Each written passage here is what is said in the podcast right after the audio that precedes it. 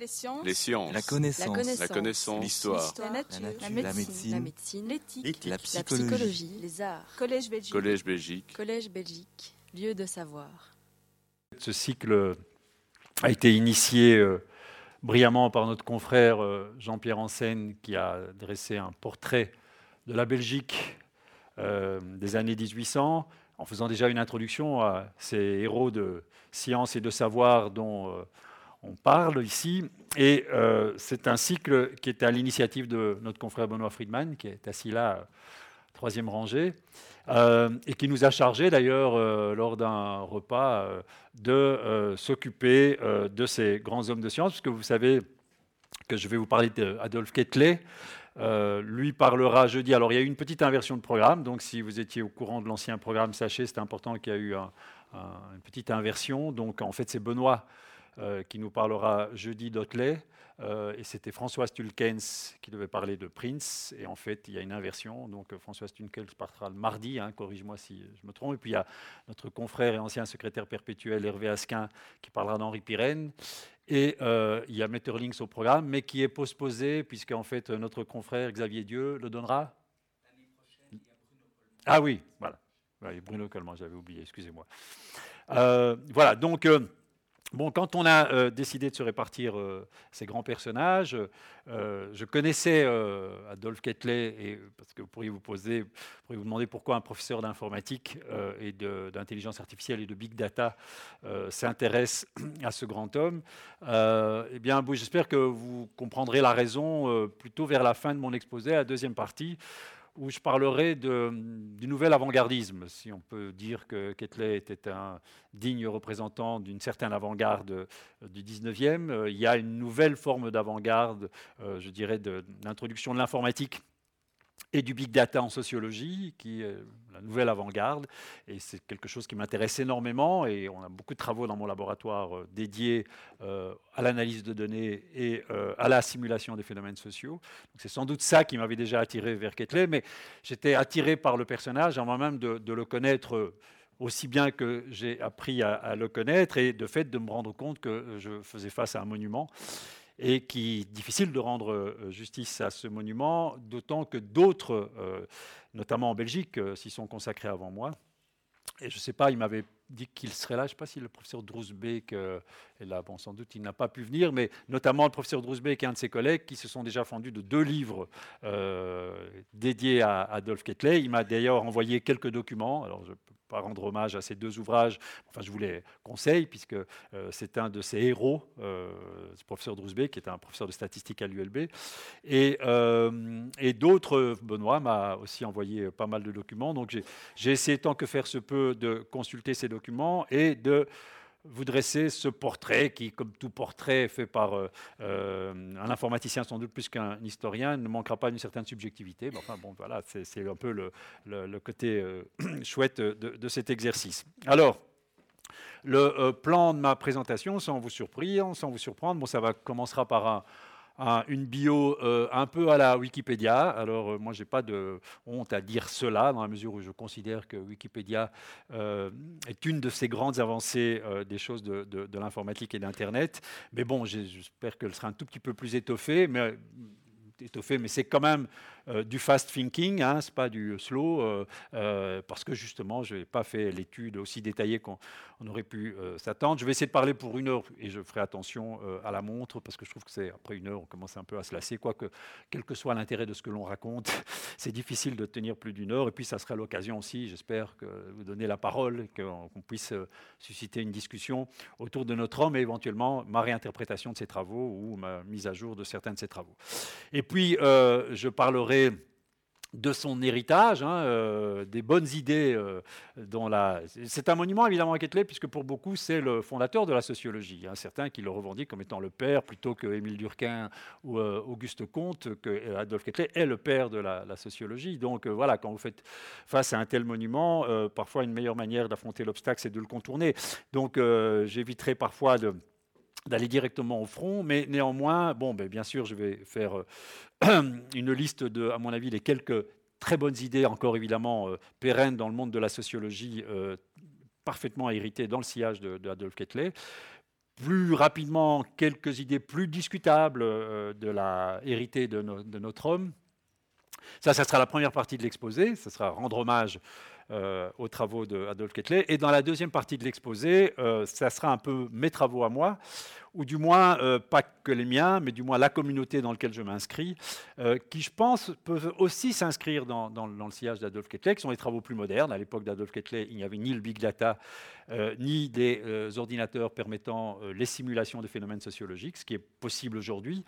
Et donc, euh, moi, je m'inscris dans cette filiation. Je pense, comme Ketley, y, euh, a quelque chose d'extraordinaire dans le big data et dans la simulation pour euh, faire émerger une sociologie indépendamment des particularismes des, individus qui composent la société, hein, qui est une vraie place pour une euh, science émergente du comportement de la collectivité. Et donc, dans le sillage de Kettler, la statistique est une des manières de faire euh, émerger des phénomènes sociaux, mais il y en a d'autres, style par exemple la modélisation des phénomènes sociaux. Et donc, la deuxième partie de mon exposé, ça sera consacré euh, à cette simulation. Alors, commençons par une rapide bio. Donc euh, euh, très rapide, hein, parce que je présume que si vous êtes ici, c'est que vous avez déjà certainement euh, entendu parler de, notre homme, né en 1796 à Gand, cinquième de neuf enfants, père décédé à 7 ans. Éducation à Gand, donc l'homme s'est formé à la mathématique à Gand. Il est très tôt prof de mathématiques dans les, dans les Athénées, donc il se consacre beaucoup à l'enseignement des mathématiques, mathématiques qui est sa première passion. Malgré cette passion, il, euh, euh, il, développe aussi un intérêt et il écrit, euh, alors je n'ai pas eu l'occasion de les lire, mais les, plus biographes qui s'y sont consacrés font état de, de ses travaux d'opéra, de pièces de théâtre et de poésie, donc des intérêts très très variés pour des domaines autres que la pure mathématique. Diplômé en 1819 de l'Université de Gand, continue à être professeur dans les, Athénées euh, euh, et spécialiste. Il se spécialise. Sa première passion mathématique, ça n'est pas les statistiques, euh, sont les coniques. Donc on a eu, Jean-Pierre Ancel nous a rappelé, c'est une anecdote touchante, d'une des questions qu'il avait eues à son examen d'entrée sur justement un des théorèmes de Ketley, qu'il avait réussi, ce qui lui avait permis d'ailleurs d'accéder à, ses auditoires, mais ça n'avait pas été facile. Donc je ne vais pas vous parler de, des premiers travaux de, de Ketley en matière mathématique, parce que c'est évidemment pas pour ces travaux-là qu'il est euh, qu'il est le plus connu. Il devient membre de notre académie ici. Bon, une des raisons aussi pour lesquelles c'est évidemment un monument, c'est une raison très locale, c'est qu'il a été le secrétaire perpétuel de notre académie pendant 40 ans record, comme le signalait euh, Jean-Pierre Enseigne, qui va être très difficile à battre, euh, même par, par les académiciens et les secrétaires perpétuels à venir. Un moment très important de sa carrière, puisque c'est aussi le démarrage de sa pensée statistique, c'est euh, sa visite euh, à l'Observatoire de Paris.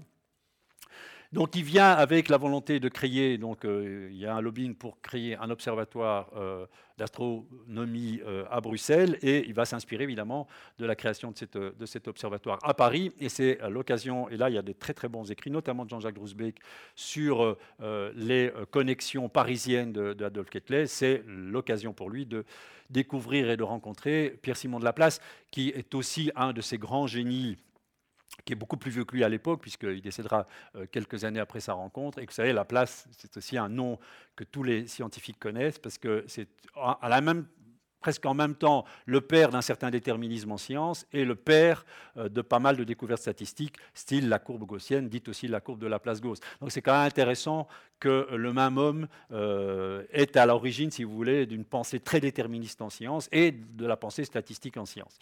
Donc c'est une rencontre évidemment très très marquante pour Ketley, puisque euh, lui vient aussi du monde du déterminisme mathématique et physique, et il va découvrir la force et la portée des statistiques. Euh, je reviendrai sur cette découverte parce que évidemment il va faire beaucoup de statistiques en sociaux, alors que euh, pour euh, Laplace et les physiciens de l'époque, la courbe de Gauss ou ce genre de statistiques, c'était plutôt pour euh, tester la qualité d'une mesure en physique. Je reviendrai là-dessus parce que ça a eu une incidence sur la pensée de Ketley, notamment son idéalisation des valeurs moyennes ou de la valeur centrale des statistiques, de la, fameuse courbe de Laplace, qui ne mérite pas une telle idéalisation, sauf quand on la pense en matière physique. Et vous comprendrez pourquoi un peu plus tard. L'observatoire se crée, il en devient dès le directeur dès 1832 suite de sa bio. Le vrai démarrage de ces études, évidemment, ce pourquoi il est le plus connu, donc les études statistiques euh, en matière sociale, notamment des études sur les taux de naissance, euh, euh, les, taux de mortalité, ce qu'on continue bien sûr à étudier beaucoup aujourd'hui dans, le monde actuel en statistiques sociales, la mortalité, les ratios hommes-femmes, tout ce qui est recensement de la population. Il est aussi connu pour un fameux indice qui reste extrêmement populaire aujourd'hui, qui est l'indice masse body mass, hein, l'indice corporel, si vous voulez, euh, avec une idéalisation de cette valeur d'ailleurs, hein, qui est que euh, votre masse divisée par la hauteur au carré devrait respecter un nombre constant, qui est vérifié d'ailleurs euh, lors de ces études. c'est un indice qui est encore assez populaire aujourd'hui. des points très importants, parce que c'est aussi une naissance de la pensée sociale, je vais revenir beaucoup sur la réification du fait social, qui vont venir, vous allez voir quelques figures et quelques, quelques illustrations de ces travaux très vite, statistiques de la criminalité, on peut dire qu'à partir de là, il y a véritablement la naissance d'une pensée euh, sociologique, euh, puisque grâce à ces statistiques, il va commencer à euh, réaliser, ou du moins il va commencer à défendre la possibilité que la société est sans doute plus responsable des crimes que les individus qui la composent. Euh, grâce à des constances statistiques, des constantes statistiques qu'il va vérifier à travers les ans. Donc c'est quand même une pensée forte euh, d'imaginer euh, un dédouanement des individus parce que c'est la société qui serait derrière des attitudes, je dirais, déviantes des individus. Euh, il étudie beaucoup l'influence des facteurs sociaux sur la criminalité. Non seulement il fait des, euh, Moyen Âge et des statistiques sur euh, l'occurrence de, cette criminalité, mais il va comparer des catégories sociales, donc la criminalité chez les, chez les plus pauvres, la criminalité chez les hommes ou chez les femmes, la criminalité chez les moins éduqués par rapport aux plus éduqués. Donc typiquement le genre d'études qu'on fait aujourd'hui, c'est lui qui inaugure par exemple les comparaisons de moyenne. Maintenant tous les statisticiens connaissent des techniques style ANOVA qu'ils utilisent dans leurs travaux, qui permet de vérifier si des catégories catégories sociales sont vraiment très différentes que d'autres en mesurant les moyennes, jusqu'à quel point on peut dire que cette catégorie... Euh, et ça, c'est vraiment commencer, c'est pas aussi puissant mathématiquement à l'époque de, de il n'avait pas forcément les outils informatiques pour le faire, mais les idées sont là. Comparer les variances, comparer les moyennes, c'est exactement des choses qu'il fait. C'est assez étonnant euh, que euh, c'est vraiment un précurseur de ce type d'études. Euh, la loi, fameuse loi normale, distribution normale, loi de la place Gauss, est extrêmement influente dans ses travaux. On verra quelques illustrations de cela son influence en sociologie aussi, mais pas qu'en sociologie. On retrouve cette loi partout. Euh, même nous, professeurs, on est parfois obligés de mettre les codes de nos étudiants sur une loi de Gauss. Moi, je ne le fais pas, mais il y a beaucoup de professeurs qui, je sais, ajustent parfois. C'est une loi extrêmement importante. On la trouve partout. Elle, se prête à mille interprétations. Et euh, vous verrez qu'une des interprétations, euh, qui est l'interprétation physique de la loi de Gauss, pousse, à mon avis, à, un petit dérapage sur l'idéalisation euh, de la moyenne chez euh, Adolphe Kettler. Si je peux euh, peut-être marquer un seul dérapage, ce sera celui-là.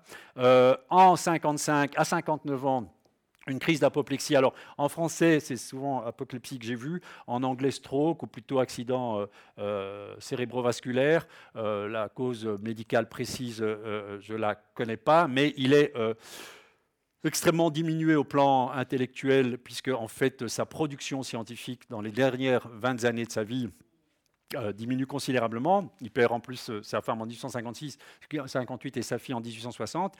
Alors malgré euh, sa diminution, il meurt en 1874. Il reste quand même, ça c'est assez étonnant, le secrétaire perpétuel de notre académie jusqu'à sa mort. Donc il est secrétaire perpétuel pendant 40 ans. Alors bon, les mauvaises langues pourraient dire que c'est quand même la preuve, puisque vu que sa production scientifique s'écroule un peu, qu'il faut sans doute moins d'acuité euh, cognitive pour diriger une académie que pour, produire des, travaux marquants. Hervé, au fond de la salle, appréciera ce petit commentaire, évidemment. Ah ouais. Merci de cette rectification. Alors, euh, alors, venons, bon, ça c'est la bio, bon voilà, donc je présume que vous la connaissiez euh, déjà pour les, euh, adeptes de la, la pensée kettlésienne, on pourrait dire. Alors, l'ancienne avant-garde sociologique, alors les travaux de Kettler, je vais vous montrer quelques illustrations des travaux que j'ai récupérés sur le web. Alors d'abord, l'idée de ces pourcentages et de ces moyen-âge. Alors ça, c'est des travaux qu'il a fait euh, en matière de criminalité. Alors vous voyez ici euh, des nombres, des pourcentages apparaître, 46%, 51%, 50%, qui sont euh, des pourcentages de personnes condamnées pour des crimes. ici, des pourcentages de personnes condamnées pour des atteintes à la propriété. Alors vous voyez que euh, ce qui est vraiment assez remarquable, c'est euh, par exemple la constance de ces pourcentages, ce qui ça sera un point très important dans la, dans la pensée de Ketley, puisqu'il verra dans cette espèce de stagnation, si vous voulez, des pourcentages, euh, la réification du fait social. C'est-à-dire que, quels que soient les individus, puisqu'évidemment les populations changent en matière d'individus, eh bien, malgré tout, le pourcentage de personnes commettant des crimes semble le même. Donc ceci pourrait expliquer le fait que la société a finalement un rôle presque plus important à jouer que euh, les individus qui la composent. Et il retrouve un peu cette stagnation dans beaucoup d'autres valeurs statistiques.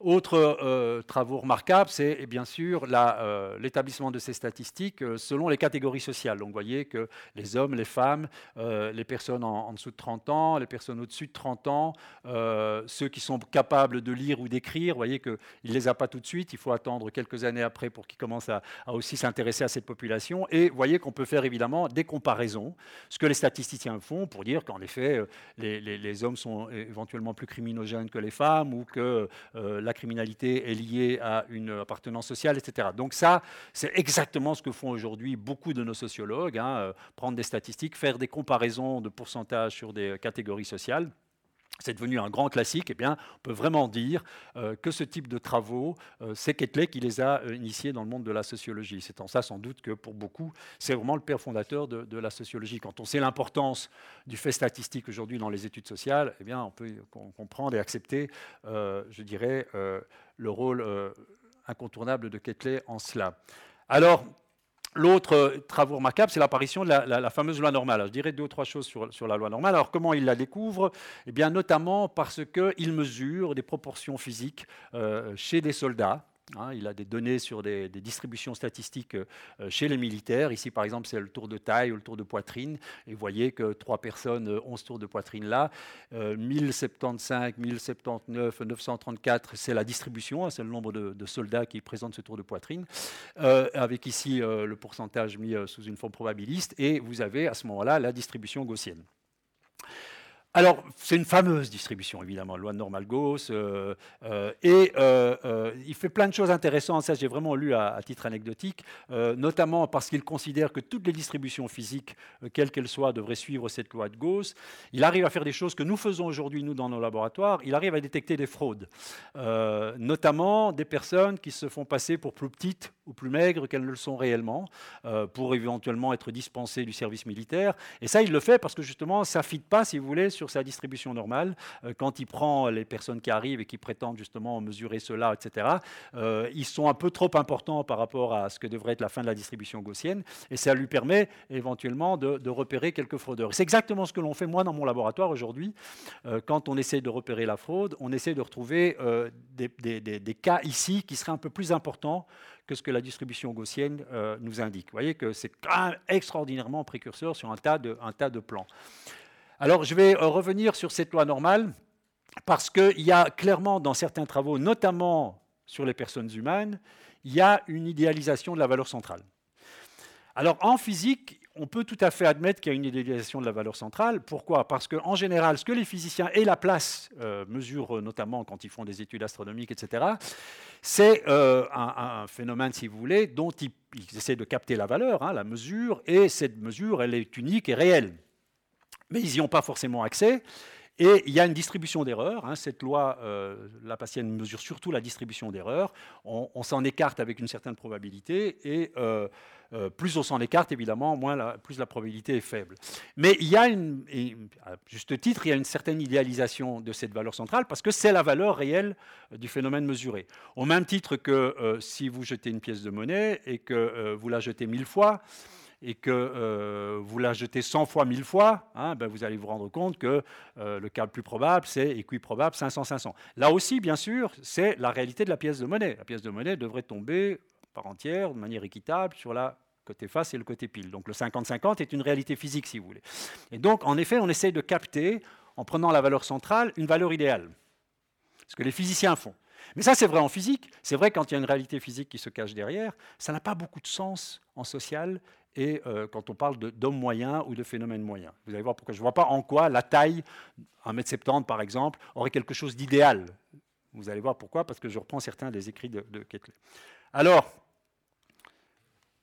Héritage de Ketley en sociologie, ben, les héritiers sont nombreux, évidemment. On pourrait dire que tous ceux qui font les stats aujourd'hui dans le monde de la sociologie sont des, héritiers de la pensée de Ketley, ou les travaux de Ketley. C'est un démarrage de la quantification, je vais beaucoup parler de ça, de la quantification en sociologie. Ben, on pensait que la sociologie était une science qualitative, si vous voulez, euh, avant qu'arrivent les nombres. Hein. Alors, euh, beaucoup de gens s'émeuvent aujourd'hui de l'omniprésence des nombres dans beaucoup de pans de nos vies, mais lui, il introduit vraiment euh, les nombres dans, l'étude sociologique. introduction et légitimation de l'outil statistique, comme c'est ça qui va faire que, pour beaucoup, c'est lui le fondateur et non plus Auguste Comte de la sociologie. L'homme moyen, alors en quoi l'homme moyen est un paradigme bien établi en statistique et en sociologie, vous allez voir, mais je peux anticiper la chose, parce qu'on parle de, euh, je dirais que l'homme moyen a un enfant, virgule 2, par exemple, enfin, c'est le nombre d'enfants moyens dans certains pays par rapport à d'autres, euh, ou euh, que le salaire moyen, donc il y a cette idée, aujourd'hui on étudie beaucoup la sociologie avec des phénomènes moyens, le salaire moyen, le nombre d'enfants moyens qu'une population ou qu'un pays montre. Introduction aux méthodes statistiques d'analyse de données, surtout de comparaison de moyennes et de variances dans les distributions. Ça, c'est vraiment extrêmement audacieux. Et même s'il n'a pas euh, les outils informatiques pour le faire, je le répète, c'était vraiment très, très, très pertinent déjà de le faire. Euh, a démontré que beaucoup de traits humains naturels étaient distribués normalement selon la loi normale. Bon, ben, il le fait. Hein. Euh, ça peut sembler une évidence que bon, il y a une moyenne et puis après ça s'écarte euh, selon qu'on s'écarte de la valeur centrale, mais il fallait quand même le montrer, tracer les courbes, et il le fait. Euh, le fameux index dont je vous parlais. et alors, bon, aussi des choses extrêmement, importantes parce que s'il n'a pas forcément été lui-même, notre homme, n'a pas été déterminant pour l'amélioration de la santé en Belgique à l'époque, puisque Jean-Pierre nous dressait un portrait un peu noir d'une Belgique parfois idéalisée à époque. Mais en revanche, il a beaucoup influencé une fameuse infirmière anglaise qui doit beaucoup euh, aux travaux statistiques de Adolphe Kotler, qui s'appelle Florence Nightingale, et qui est extrêmement importante euh, dans tout ce qui est euh, santé publique, soins. Elle a sauvé des milliers, si pas des dizaines de milliers de vies en Angleterre, en faisant des statistiques, en faisant des statistiques comparatives, et exactement à la mode de Ketley, c'est-à-dire en s'inspirant, et le dit largement, dans toutes les biographies de, de Florence Nightingale rendent cet hommage à Ketley, elle a, beaucoup utilisé les statistiques. Et c'est vrai, elle qui a inauguré, je dirais, l'utilisation des statistiques dans le domaine de la santé publique, mais elle le fait en rendant, euh, en s'influençant, euh, en s'inspirant considérablement des travaux de Ketley. L'homme moyen n'existe pas et pourtant il a un salaire moyen, il a un nombre moyen d'enfants, parfois 1,8. Alors c'est vrai que ça donne absolument des valeurs aberrantes. C'est pour ça qu'il n'y a pas d'idéalisation des valeurs centrales ou des valeurs moyennes en sociologie, puisqu'elles ne correspondent à aucune réalité. Euh, ça n'existe pas un enfant 8, ou ça n'existe pas d'avoir 3,4 euh, rapports sexuels par mois, ou des choses comme ça. Vous voyez, euh, la virgule n'a aucun sens. Mais c'est bien pour montrer qu'on fait ça sans aucun problème, et qu'en matière, je dirais, sociologique, on ne capture pas, on capture un phénomène, mais qui n'est pas une réalité physique. C'est justement une moyenne, c'est un peu différent de ce que l'on fait en physique. Alors, héritage plus discutable, là, je vous montre vraiment simplement des propos de Ketley. C'est pas moi, je les ai pris sur le web. Et ils m'ont surpris. Alors, voyons, on prend une première phrase de Ketley. Nous pouvons énumérer d'avance combien d'individus souilleront leurs mains du sang de leurs semblables, combien seront faussaires, combien seront empoisonneurs, à peu près comme on peut énumérer d'avance les naissances et les décès qui doivent se succéder. Et donc il y a cette idée qu'il euh, y a une constance en sociologie. Euh, si ça s'est passé en 1836, ça se passera en 1837, parce que euh, c'est la société qui est responsable de cela donc, si la société est responsable, la société hmm, change moins vite et moins fort que les individus qui la composent. Et donc, cette société continue à être responsable d'un tel pourcentage euh, du niveau de criminalité. Donc, autre phrase qui va exactement dans le même sens. Ça, c'est très discutable, évidemment. Je ne dis pas que la société euh, en tant que telle, mais c'est justement la réification du fait social par rapport. Donc le, ratio, si vous voulez, entre le comportement de l'individu et l'impact de la société, c'est une grosse discussion. Hein. Euh, euh, encore aujourd'hui, on, s'escrime pour savoir quel est l'impact du, du top-down, si vous voulez, du bottom-up. La société renferme en elle les germes de tous les crimes qui vont se commettre. Donc à la limite, c'est presque indépendant des individus. La société est déjà criminogène.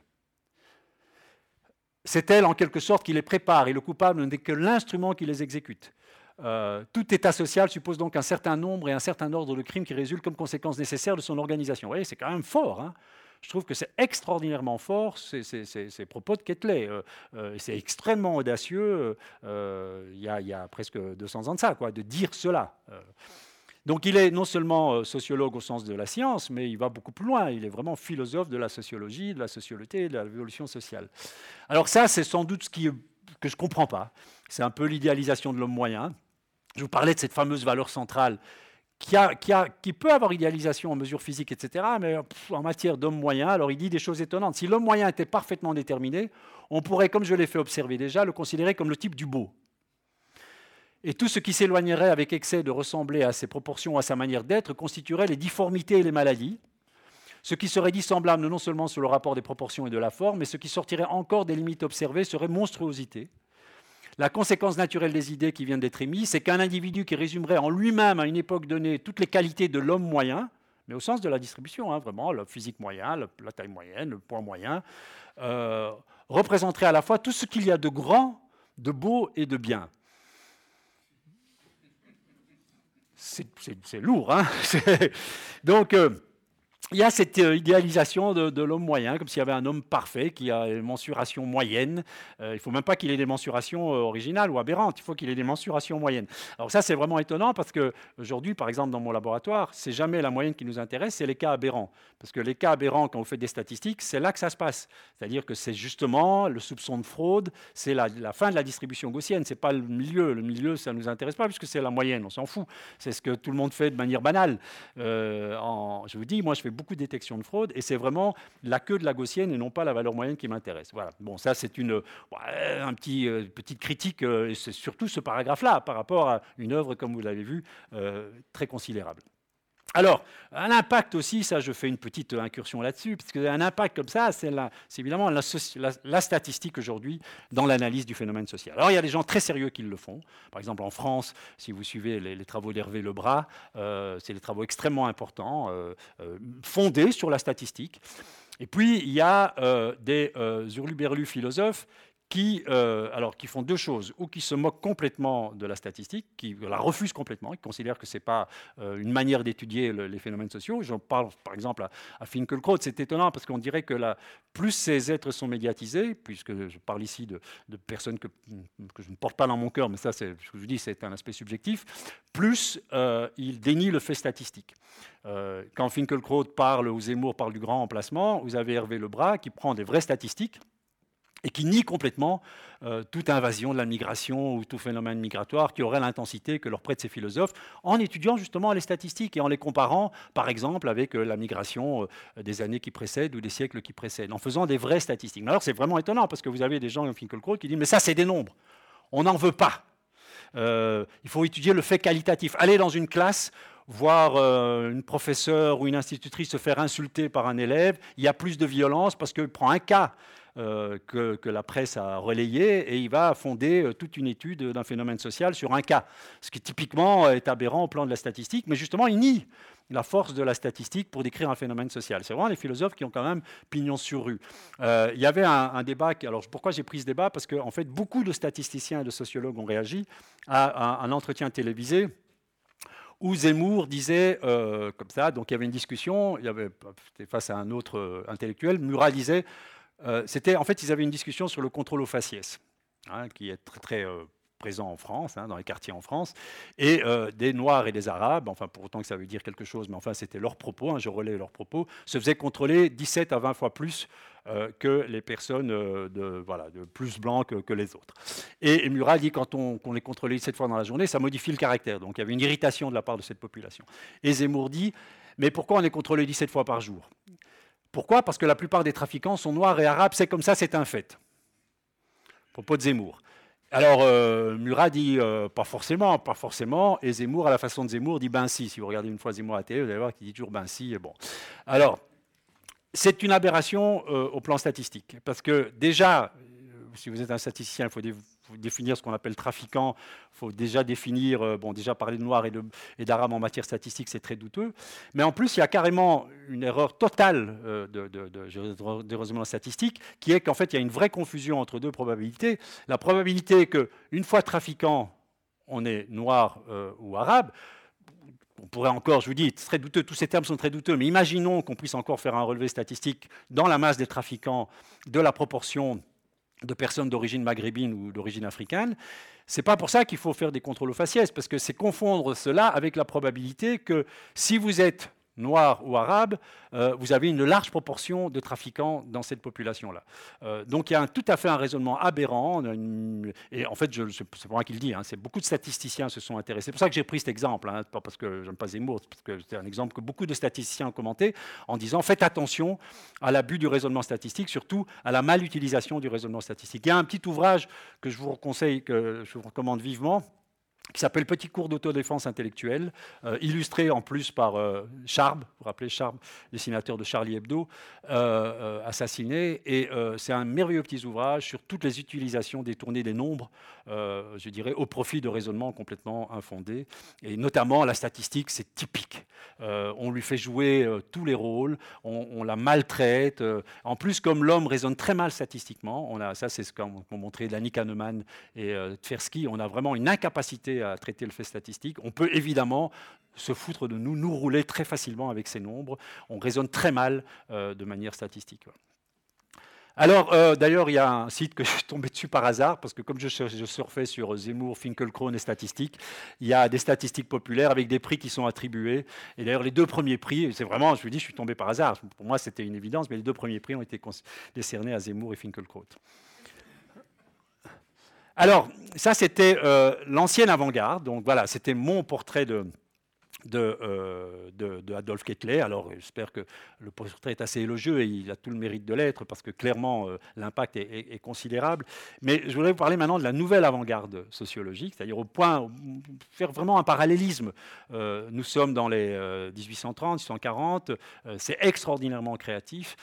Qu'est-ce qui se passe en sociologie? Peut-être d'aussi créatif, même si c'est difficile d'être aussi créatif avec tout, tout l'apport de Kettler. Qu'est-ce qui se passe peut-être d'aussi créatif dans les années 19 1970, 80, 90 et même donc 20e siècle et 21e siècle, d'autant que mais évidemment, ce n'est pas l'idée de cette école ici ou de, cette, de ce cycle, qu'il y a des personnes belges qui ont été très très influentes dans cette nouvelle avant-garde sociologique.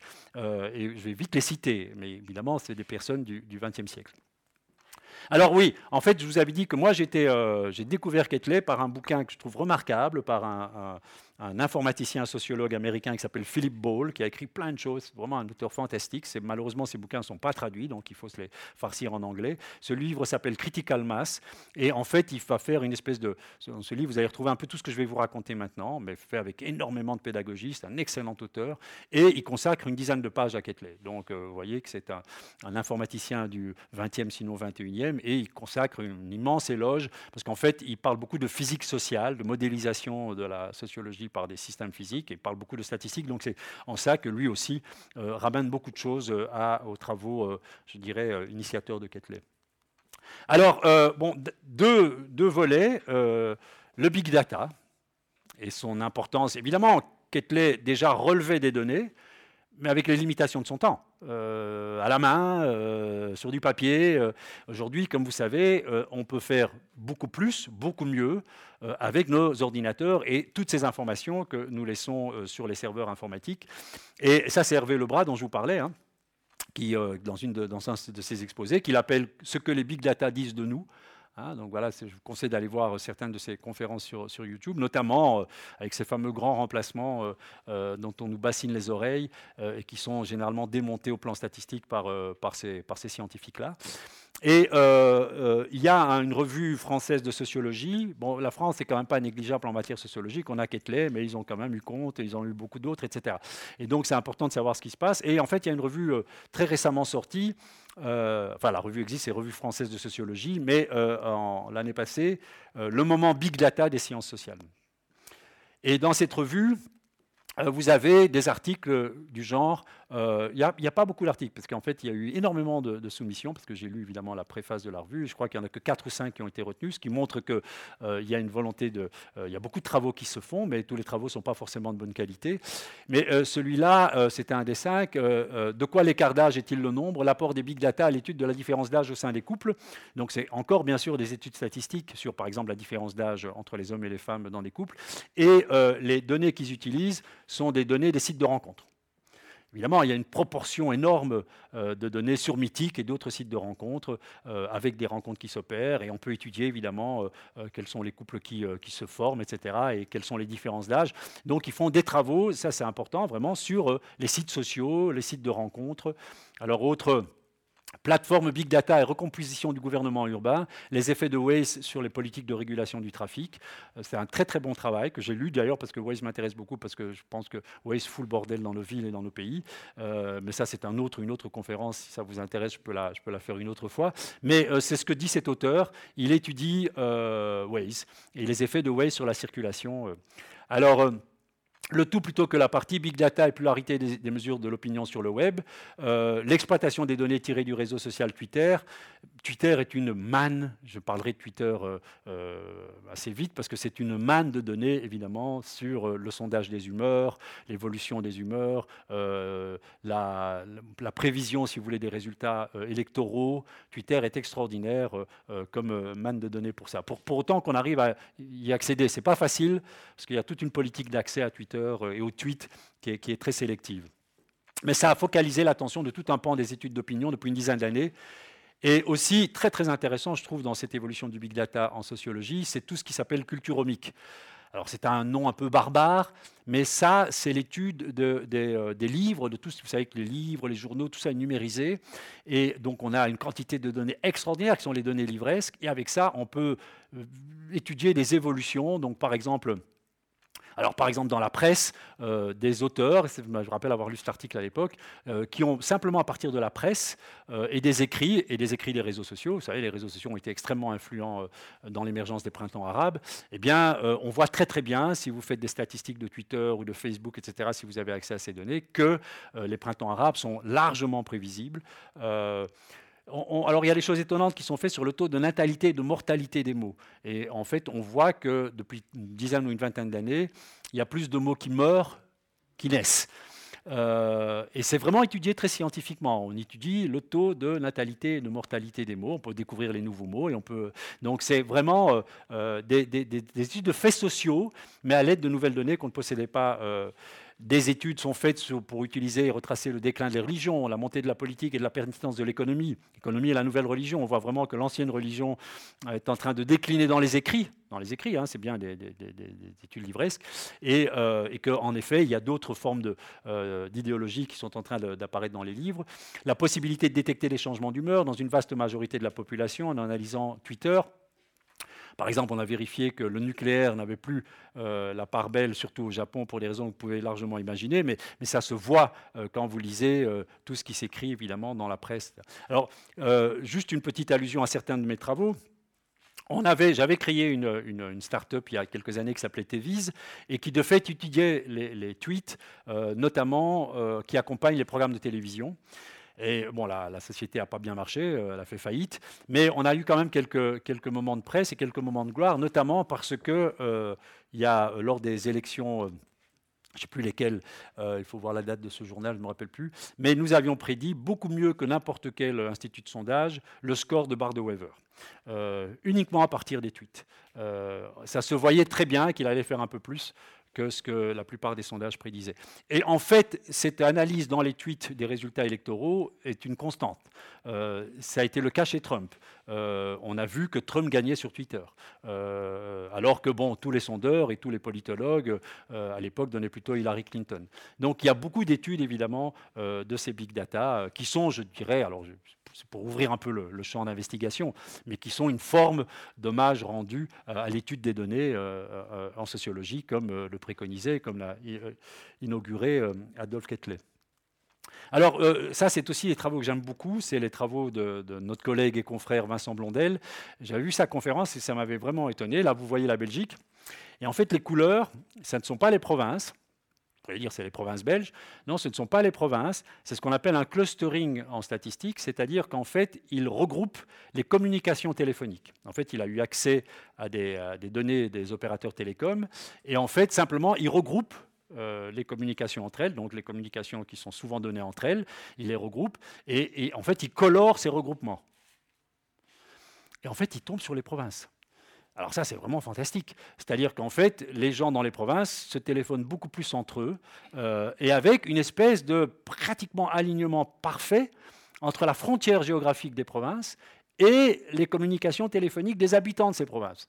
Moi, j'avais trouvé ce travail remarquable. Il nous l'avait d'ailleurs présenté ici à l'Académie euh, il, y a quelques, il années. Et en fait, si ce n'est que par les communications, on peut hein, savoir qui téléphone à qui. Ça, c'est pas interdit. On ne peut pas savoir le contenu de la communication, mais on a accès aux données de qui téléphone à qui.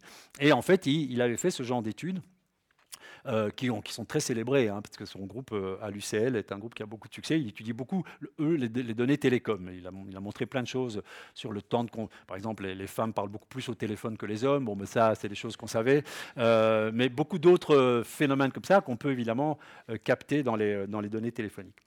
Alors, je vous avais dit que euh, euh, j'avais envie d'un tout petit peu parler de, mes travaux. Tout ça, c'est à part euh, peut-être la société TV, c'est beaucoup les, travaux des autres. moi, je suis beaucoup intéressé à un nouveau domaine émergent de la sociologie qui est encore, je dirais, relativement marginal, donc surtout par rapport à l'utilisation de l'outil statistique et le big data qui, eux, ont fait une percée considérable dans le monde de la sociologie, qui est la modélisation des phénomènes sociaux par informatique. Et euh, ça, c'est un livre qui est d'ailleurs sorti euh, euh, à l'Académie, ou que j'avais très modestement intitulé Quand l'informatique réinvente la sociologie.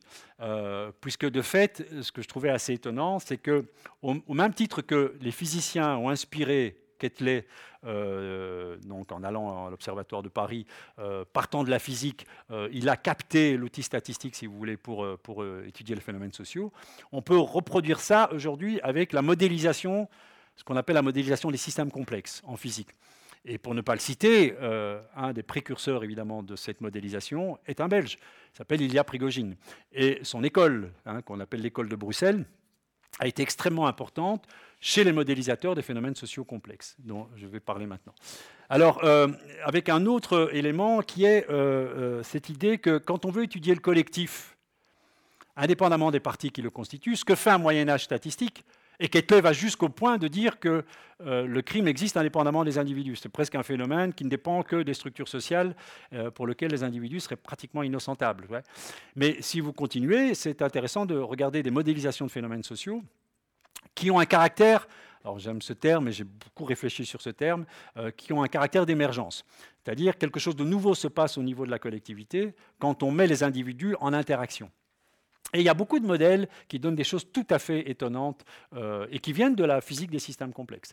Et en fait, euh, un autre auteur, d'une certaine manière, je trouve presque plus en écrit de philosophie, pas en fait réel, mais en écrit philosophie, je trouve presque plus percutant que Ketley, c'est Durkheim, même si je lui, entache certaines, erreurs conceptuelles aussi, puisqu'il dit par exemple, il, essaie de faire naître une sociologie, hein, de réifier le fait social, et il écrit dans euh, Règles de la méthode sociologique, il écrit La cellule vivante ne contient rien que des particules minérales, au même titre que la société ne contient rien que des individus, et pourtant il est de toute évidence impossible que les phénomènes caractéristiques de la vie réside dans les atomes d'hydrogène, d'oxygène, de carbone et d'azote. La vie est dans le tout, non pas dans les parties. Et Durkheim prend cette citation, vraiment, euh, c'est une citation très très importante dans l'œuvre de Durkheim, parce que c'est comme ça aussi qu'il fonde la sociologie. La sociologie est dans le tout, et non pas dans les parties, donc les individus qui constituent les sociétés. Et, on a ça aussi avec les Moyen Âge, mais c'est encore un peu plus percutant. Alors Durkheim défend euh, dans sa vision de la sociologie ce qu'on appelle une émergence forte. Euh, on est aussi euh, quelques siècles passés. L'émergence forte était très populaire dans le monde des scientifiques. On avait l'impression que la vie devait plus ou avec un caractère d'émergence forte au sens où ça ne pouvait pas être réductible uniquement euh, aux atomes d'oxygène, d'hydrogène qui constituent euh, les molécules organiques. Au même titre que bon, beaucoup de, scientifiques, mais encore très sérieux, considèrent que la conscience, ce n'est pas les neurones. on a beau avoir un cerveau euh, constitué de 100 milliards de neurones, la conscience émerge de ce cerveau, mais il y a un caractère d'irréductibilité, si vous voulez. Et beaucoup d'émergentistes forts pensent qu'il y a un caractère d'irréductibilité du phénomène collectif sur ces parties. Moi, j'ai l'impression que tout scientifique qui se respecte devrait être très mal à l'aise avec euh, cette forme d'émergence. Alors, je défends plutôt, moi, ce que j'appelle une émergence faible, c'est-à-dire qu'en fait, c'est réductible aux parties, mais c'est un caractère de surprise. C'est quand même étonnant comme phénomène collectif, même si on sait qu'on doit tout aux individus qui constituent les modèles. Alors, je vais vous montrer quelques exemples de ça. Et en fait, pourquoi est-ce qu'il y a ce caractère de surprise? C'est qu'il y a deux types d'observations. Vous pouvez observer les individus et vous pouvez observer la collectivité. C'est comme s'il y avait deux observateurs. Alors, quand j'essaie de parler d'émergence, je les appelle Mick Jim et Mac Jim. Mick Jim euh, regarde euh, les individus se comporter et Mac Jim essaye d'analyser les effets sur la collectivité. Ils n'ont pas le même angle de vue. C'est comme si vous agrandissiez euh, l'angle de la perception. Mac Jim, il voit tout. si vous voulez, Mac Jim, il intègre dans le temps et dans l'espace. Et Mick Jim, lui, il limite, si vous voulez, son focus sur les, parties. Et en fait, il ne voit pas la même chose, au point même où Mick Jim est obligé d'inventer des nouveaux termes. Il réinvente une sémantique pour décrire ce qu'il voit, et, qui est une sémantique évidemment inaccessible à Mick Jim. Ne comprend même pas ce dont parle Mac Jim, mais euh, il est, euh, voilà, il faut inventer de, de, terminologie. Et c'est ce qui a donné le tout et plus que la somme des parties, fameuse phrase que l'on doit à Aristote, on, peut aller loin dans le passé, et euh, des choses comme 1 plus 1 égale 3, c'est-à-dire que le 3 est surprenant par rapport au comportement des parties. Alors, pour le dire très simplement, vous avez des phénomènes que vous comprendrez. Si vous avez Mick Jim qui regarde le, euh, comportement des conducteurs euh, conduisant euh, lors d'un bouchon et que vous avez Mac Jim dans un hélicoptère, Mac Jim pourra dire, malgré que le conducteur malheureux essaie de passer d'une file à l'autre, essaie de prendre toutes les mesures possibles pour gagner un peu de temps, Mac Jim va dire, ce bouchon avance à 1 km par heure. C'est un phénomène émergent qui est presque indépendant de toutes les tentatives désespérées des conducteurs pour gagner une minute. Alors, dans mon laboratoire, mais ça, je vais faire qu'une allusion d'une minute, on travaille justement sur l'exploitation des phénomènes émergents. C'est-à-dire, on prend des individus qui sont, euh, en l'occurrence des robots, qui font des choses très simples, et collectivement, ce qu'on veut, c'est qu'ils fassent des choses surprenantes par rapport au comportement des individus. Par exemple, euh, quand vous avez un essaim de robot euh, qui passe au-dessus d'un fossé, là vous voyez ce que vous voyez ici, cet essaim de robot qui passe au-dessus d'un fossé, on voit bien qu'aucun des robots tout seul n'y réussirait, puisque bon, il se casserait la gueule, évidemment, il tomberait dans le trou. Mais si vous les mettez ensemble, vous avez ce phénomène qui est euh, le passage du fossé, qui n'a aucun sens d'ailleurs pour euh, chacun des robots pris individuellement. Il faut qu'il y ait vraiment la, collectivité pour se faire. Donc on aime beaucoup dans, le laboratoire, c'est les travaux d'un de mes collaborateurs, Marco Dorigo, on appelle ça la robotique par essaim. On aime bien cette idée qu'il y a des choses qui se passent collectivement, qui sont irréductibles aux, parties. Alors, quelques travaux rapidement, parce que je voudrais euh, terminer d'ici 10 minutes. quelques travaux de sociologues. Hein, c'est des gens qui se présentent comme sociologues, des travaux de sociologues qui utilisent la, modélisation informatique pour étudier le phénomène collectif. Donc, par exemple, il y a un sociologue à Zurich qui s'appelle Dirk Elbling, pour lequel j'ai vraiment une certaine admiration, et qui étudie les phénomènes de foule. Et en fait, il étudie les phénomènes de foule en ramenant les individus presque à des comportements atomiques, des comportements assez... Euh, alors, c'est assez vrai quand on étudie les phénomènes de panique, parce qu'on n'est jamais aussi bête que quand on est pris dans un, moment de panique. Et c'est vrai que les individus qui constituent euh, les foules dans ces cas-là peuvent se ramener à quelques règles, des règles d'évitement, euh, mais des règles très simples. Et donc, il a réussi à reproduire assez précisément des comportements de foule, et notamment, euh, il a réussi à reproduire des, catastrophes qui se sont passées, des catastrophes de foule, notamment le fameux, je ne me rappelle plus, un fameux pèlerinage de la Mecque, où il y avait eu des centaines de morts. Eh bien, en fait, il a, il a filmé ça, et il a fait la simulation de ça. Et l'intérêt de cela, si vous voulez, c'est que quand on en comprend la simulation, on peut aller plus loin, et on peut mettre au point des dispositifs matériels, repenser l'infrastructure, repenser l'urbanisation, hein, de manière à éviter cela. Et alors, il, est arrivé à quelque chose d'extraordinaire, c'est qu'il avait étudié un phénomène d'amassement. Euh, quand vous avez par exemple une panique dans une salle de cinéma ou dans un lieu clos, il y a une petite entrée. Imaginons que d'un coup je crie Ah, il y a le feu Et vous avez la porte qui est là, et tout le monde va se ruer. Et, pour sortir évidemment. Et il avait remarqué qu'au-delà d'une certaine vitesse, hein, quand euh, il avait poussé la simulation, au-delà d'une certaine vitesse, le débit de sortie diminue. C'est-à-dire qu'en fait, ce n'est pas proportionnel à la vitesse. On essaie tous de, fuir. Si on va assez lentement, ça va, on arrivera tous à passer. Mais si on va vite, en fait, il y a un phénomène euh, d'agglutination, on veut dire l'amassement, si vous voulez, quelque chose qui se forme au niveau de la, comme, comme c'est montré ici. Et alors, ce que lui proposait comme dispositif, et ça marche en simulation, alors faut-il encore que ça marche dans la vie réelle, c'est mettre un obstacle devant la sortie. Et donc, en fait, vous voyez que les individus, simplement par le fait de vouloir éviter l'obstacle, vont un peu désynchroniser leur course et du coup vont sortir de manière beaucoup plus fluide par la présence d'un obstacle. C'est assez contre-intuitif au départ de dire ben, on ne va pas mettre un obstacle devant la sortie d'une sortie de secours. Si vous, voulez. Mais vous voyez le genre de travaux qu'on peut amener par une simulation des phénomènes sociaux. Alors un autre travail qui moi m'a beaucoup marqué, c'est la ghettoisation dans les quartiers. Et en fait, Thomas Schelling, qui est un économiste, prix Nobel d'économie, euh, a écrit un bouquin vous voyez, qui s'appelle Micro-Motives et Macro-Behaviors, vous voyez, qui avait le, jeu micro-macro. Et en fait, Schelling fait une simulation remarquable. Je ne vais pas vous les faire tourner parce que je n'ai pas le temps, mais je vous la raconte très simplement. Si vous prenez un quartier, avec des blancs et des noirs, hein, pour le dire, parce que c'est pour être binaire, hein, aucune, connotation, aucune. Donc, euh, euh, et, vous demandez aux individus, s'ils ne sont pas satisfaits de leur position, de changer aléatoirement, d'aller ailleurs. Parce que, par exemple, il y a trop de personnes euh, d'une autre couleur dans leur voisinage. Et en fait, il dit même avec une simulation, c'est ça qui est assez étonnant. C'est ce qu'on voit quand on fait les simulations informatiques. Même si vous êtes, on va le dire, excusez-moi un peu la brutalité des mots, même si vous êtes très faiblement raciste, c'est-à-dire que euh, vous euh, acceptez, je dirais, une personne sur trois de votre couleur. Donc, euh, ce n'est pas beaucoup, hein, parce que vous acceptez même qu'il y en a deux sur trois qui ne soient pas de votre couleur. Hein, voyez, donc, euh, vous n'êtes pas extrêmement raciste, parce que si vous étiez extrêmement raciste, vous auriez une grosse majorité de personnes de votre couleur. Mais non, vous acceptez simplement une minorité, si vous voulez, de gens de votre couleur. Pas majorité, minorité, même une petite minorité, genre un sur trois, même un sur quatre. Ce n'est pas beaucoup. Et si ce n'est pas le cas, vous bougez. Donc, si vous ne trouvez pas satisfaction, vous vous déplacez aléatoirement. Eh bien, en fait, si vous réalisez cette simulation, vous allez voir que les ghettos se forment et qu'à la fin, ça c'est ce qui se passe, vous avez que tous les noirs se regroupent ensemble et que tous les blancs se regroupent ensemble. C'est-à-dire que ce qui est étonnant et ce qui est émergent, c'est que la ghettoisation ne dépend pas forcément au plan individuel d'un comportement, je dirais, euh, très, très raciste. C'est-à-dire que même une grande tolérance vis-à-vis d'une population diverse euh, dans votre entourage, euh, va malgré tout assez facilement provoquer une ghettoisation. C'est-à-dire que les gens vont se déplacer et en se déplaçant, même s'ils sont une minorité, qui se déplacent, parce que bon, en se déplaçant, ils vont euh, former des ghettos très très facilement. Vous voyez, ça c'est des phénomènes, c'est intéressant de les comprendre et de les connaître, parce que c'est pas du tout évident, c'est surprenant. La première fois que vous montrez ça, les gens ne vous croient pas. Les gens ne croient pas, ils disent, mais non, ça c'est pas possible. Euh, s'il y a des ghettos, c'est que les gens sont racistes. Ben non, les ghettos peuvent se former assez facilement euh, par des attitudes, même de grande tolérance.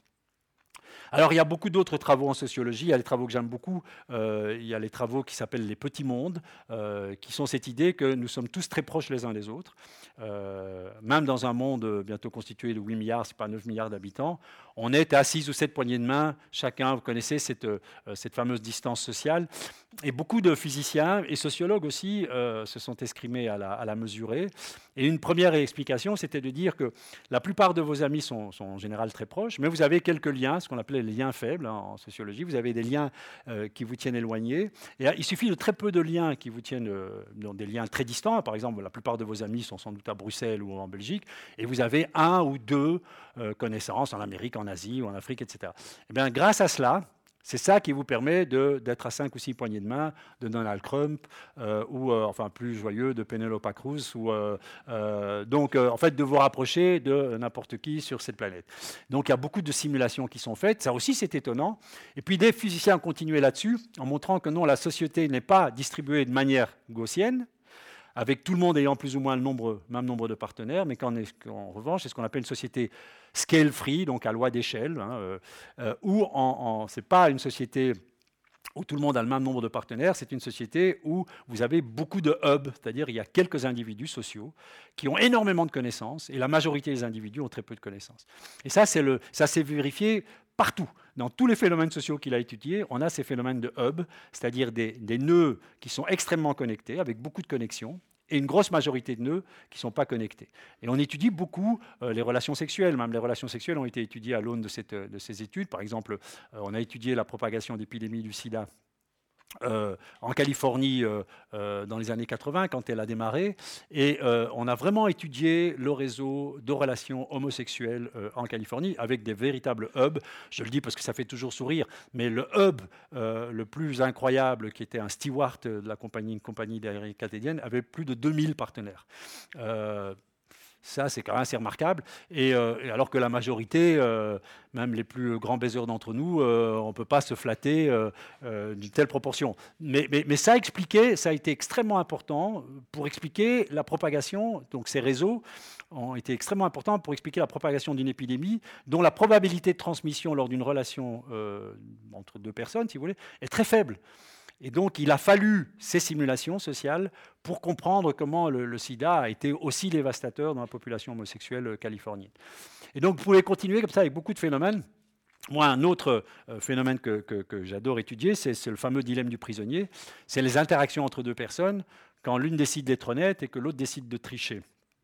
Et vous savez, ça c'est dû à Nash, un grand économiste euh, qui a étudié ces phénomènes. En fait, quand vous avez un tableau reprenant euh, les gains pour chacune des personnes, hein, de, tricher ou, de, coopérer, et que vous mettez les gains comme ils sont illustrés ici, hein, euh, c'est typiquement une matrice de, ce qu'on appelle la théorie des jeux, eh bien en fait tout le monde est tenté par la défection. Le problème c'est que quand tout le monde triche, vous avez ici la situation la pire, ce qu'on appelle le dilemme du prisonnier. C'est la situation la pire, c'est-à-dire qu'on tombe dans un piège, mais c'est un piège inévitable.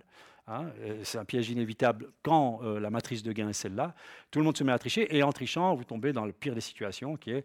Euh, et, en fait, ça a été étudié par Nash et beaucoup d'autres, John Van Neumann. Et en fait, on peut faire des simulations de ça pour essayer de comprendre, même dans une situation comme celle-là, comment faire émerger la coopération.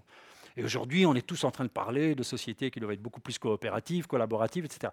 Sauf que dans ces sociétés, le problème, c'est toujours le pigeon noir, c'est-à-dire le signe noir, ou je ne sais pas comment on peut l'appeler, mais celui qui triche, parce que celui qui triche, il y gagne, hein, pas payer ses impôts, euh, pas trier ses déchets, etc. Mais le problème de celui qui triche, c'est que non seulement il gagne à titre personnel, mais qu'il fait des émules. Et quand vous faites des émules, si cette onde de triche euh, et de déflagration sociale euh, se répand dans la population, c'est ce que d'autres sociologues ont appelé la tragédie des communs, c'est-à-dire la société chaotique et catastrophique, etc. Donc beaucoup d'informaticiens et de sociologues, par des petites simulations, essaient d'étudier comment faire émerger la coopération dans une société qui pousserait ou qui prêterait à la triche, en tout cas la triche individuelle. Et alors quand vous faites des simulations, vous avez des choses tout à fait étonnantes. Euh, par exemple, quand X est très grand, donc quand il y a une vraie poussée à la trahison, hein, X, euh, X vous rapporte X très grand, c'est que ça vous rapporte beaucoup de tricher, ben en effet, toute la société triche. Parce que ça rapporte tellement que vous êtes imité par tout le monde et tout le monde triche. quand X est petit, euh, donc X euh, ne vous incite pas à la triche, c'est mieux de coopérer. Toute la société coopère. Donc ça, c'est, sais pas, c'est la Suède et ça c'est l'Italie, par exemple. J'en parle d'autant plus facilement que je suis italien et, euh, je parle en, véritable connaissance de cause. Mais ce qui est intéressant, c'est quand vous avez un X intermédiaire où là, et ça c'est des simulations qui sont vraiment étonnantes, là vous pouvez faire émerger des coopérateurs, mais qui, sont, qui se protègent entre eux, c'est-à-dire des groupes de coopérateurs, mais en se regroupant entre eux, en ayant un esprit de communauté, c'est-à-dire en se regroupant entre eux, ils évitent l'invasion des tricheurs. C'est-à-dire, et ça, vous voyez sur la simulation, former des communautés de coopérateurs. Et quand vous étudiez aujourd'hui, quand vous lisez beaucoup de récits, bon, j'aime beaucoup Naomi Klein, par exemple, qui écrit beaucoup de choses de plus en plus catastrophiques sur, par exemple, l'évolution euh, du climat sur notre planète, mais, d'autres comme euh, Rifkin aussi, qui est, tous ces gens qui parlent du New Green Deal. Ce qui revient très souvent dans leur, c'est que ce qui va nous sauver, c'est les communautés, c'est-à-dire c'est des regroupements et les, les, systèmes énergétiques poussent à ça. Par exemple, vous avez des communautés aujourd'hui qu'on appelle des smart grids, où il y a beaucoup de communautés qui se forment, d'économies circulaires, euh, et, cet esprit de communauté est justement, d'après ces simulations, une des manières de résister à la propagation des tricheurs, puisque justement vous formez une espèce de ceinture de sécurité, si vous voulez, contre ces propagations. Alors, je ne dis pas que ces simulations traduisent une réalité, sont fidèles à une réalité. On n'est pas en train de capter, mais c'est des manières à penser. C'est des jeux de pensée, si vous voulez. C'est des stimulateurs de pensée. Moi, ça, quand j'ai découvert le dilemme du prisonnier, euh, j'ai vraiment compris l'Italie. C'est-à-dire que euh, j'avais du mal à comprendre ce pays juste à faire ces simulations. Et d'ailleurs, je me comporte aussi différemment dans ce pays qui est le mien depuis que je sais ce qu'il faut faire pour. Euh, Alors. Dernier exemple, et puis je, passerai à la conclusion, c'est un exemple que j'aime beaucoup aussi, parce que c'est l'exemple du bar El Farol, alors le bar El Farol, c'est un bar qui se, qui se trouve à Santa Fe.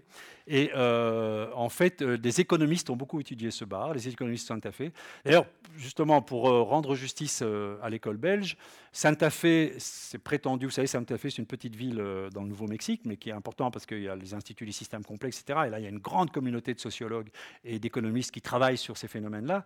Et Santa Fe, c'est vraiment, se, se présente, vous savez que les Américains, ils ont une mémoire très courte et en plus extrêmement sélective, sélective au sens où en, dehors de la frontière américaine, il n'y a plus grand-chose, en tout cas pour ce qui est des sciences. Et euh, Santa Fe se présente vraiment comme étant euh, la, première école à avoir travaillé sur les phénomènes sociaux complexes. Alors que moi, j'ai été beaucoup à Santa Fe, parce que ça reste quand même un institut intéressant, alors que moi, je pense que la première, c'est l'école de Bruxelles.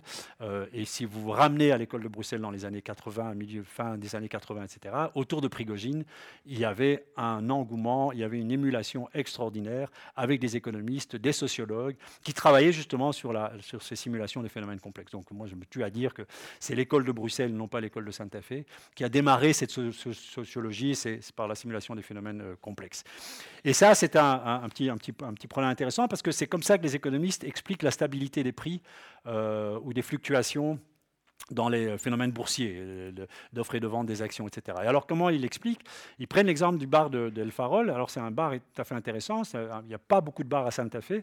Et celui-là est, fréquenté pas mal, puis c'est un des seuls. Et, mais il est petit.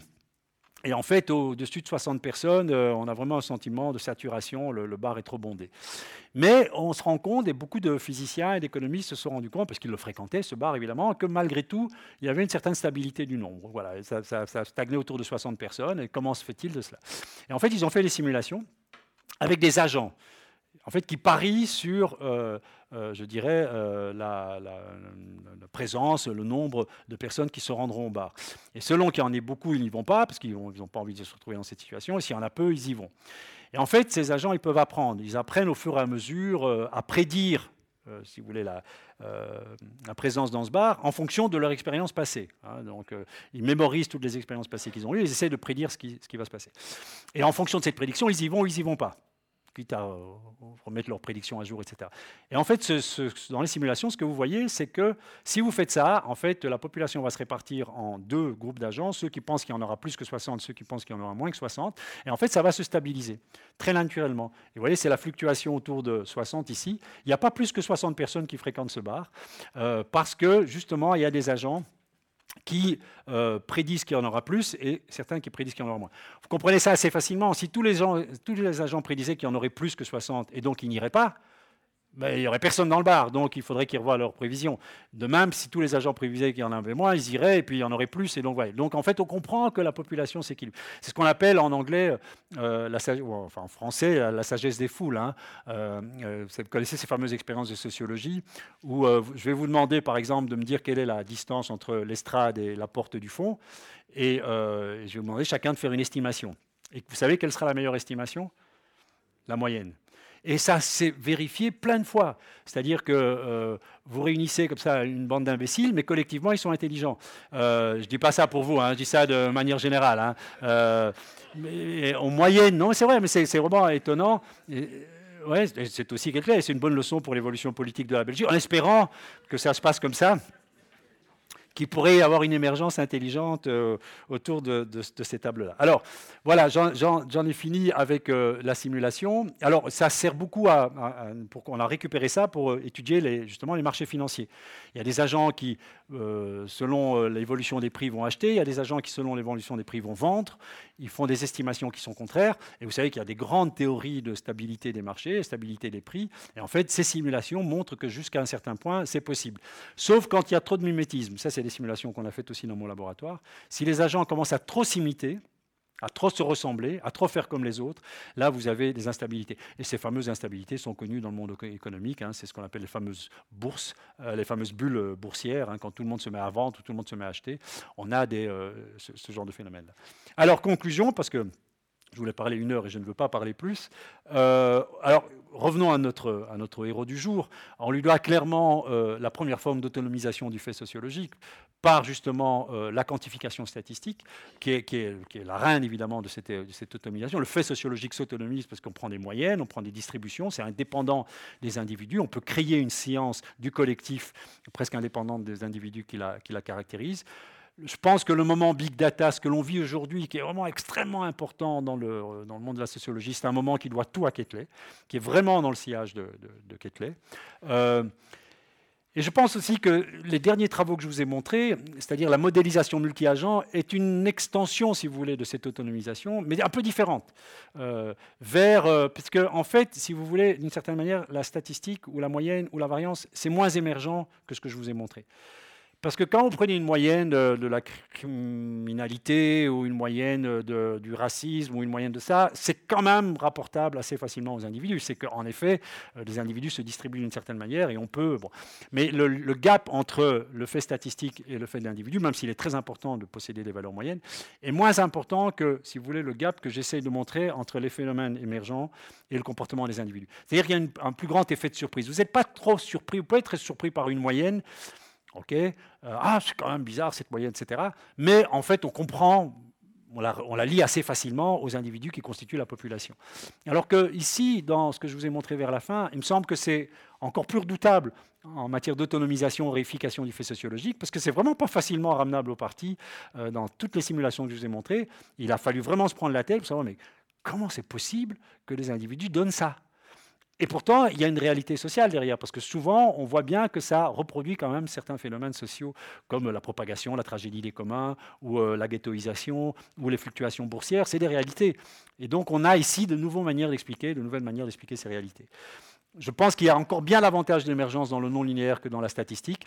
Et aujourd'hui, dans mes travaux, euh, parce que je fais cela, j'ai l'impression que je me sens plus en phase avec Durkheim je parle de la philosophie de la sociologie, hein, pas de, ce qu'il en disait, parce que je crois que Durkheim voulait encore plus euh, une autonomisation du fait social par rapport au comportement des individus. Et avec ces modélisations-là, je pense qu'on on y arrive. Voilà, je vous remercie de votre attention. J'ai dit tout ce que je voulais vous dire.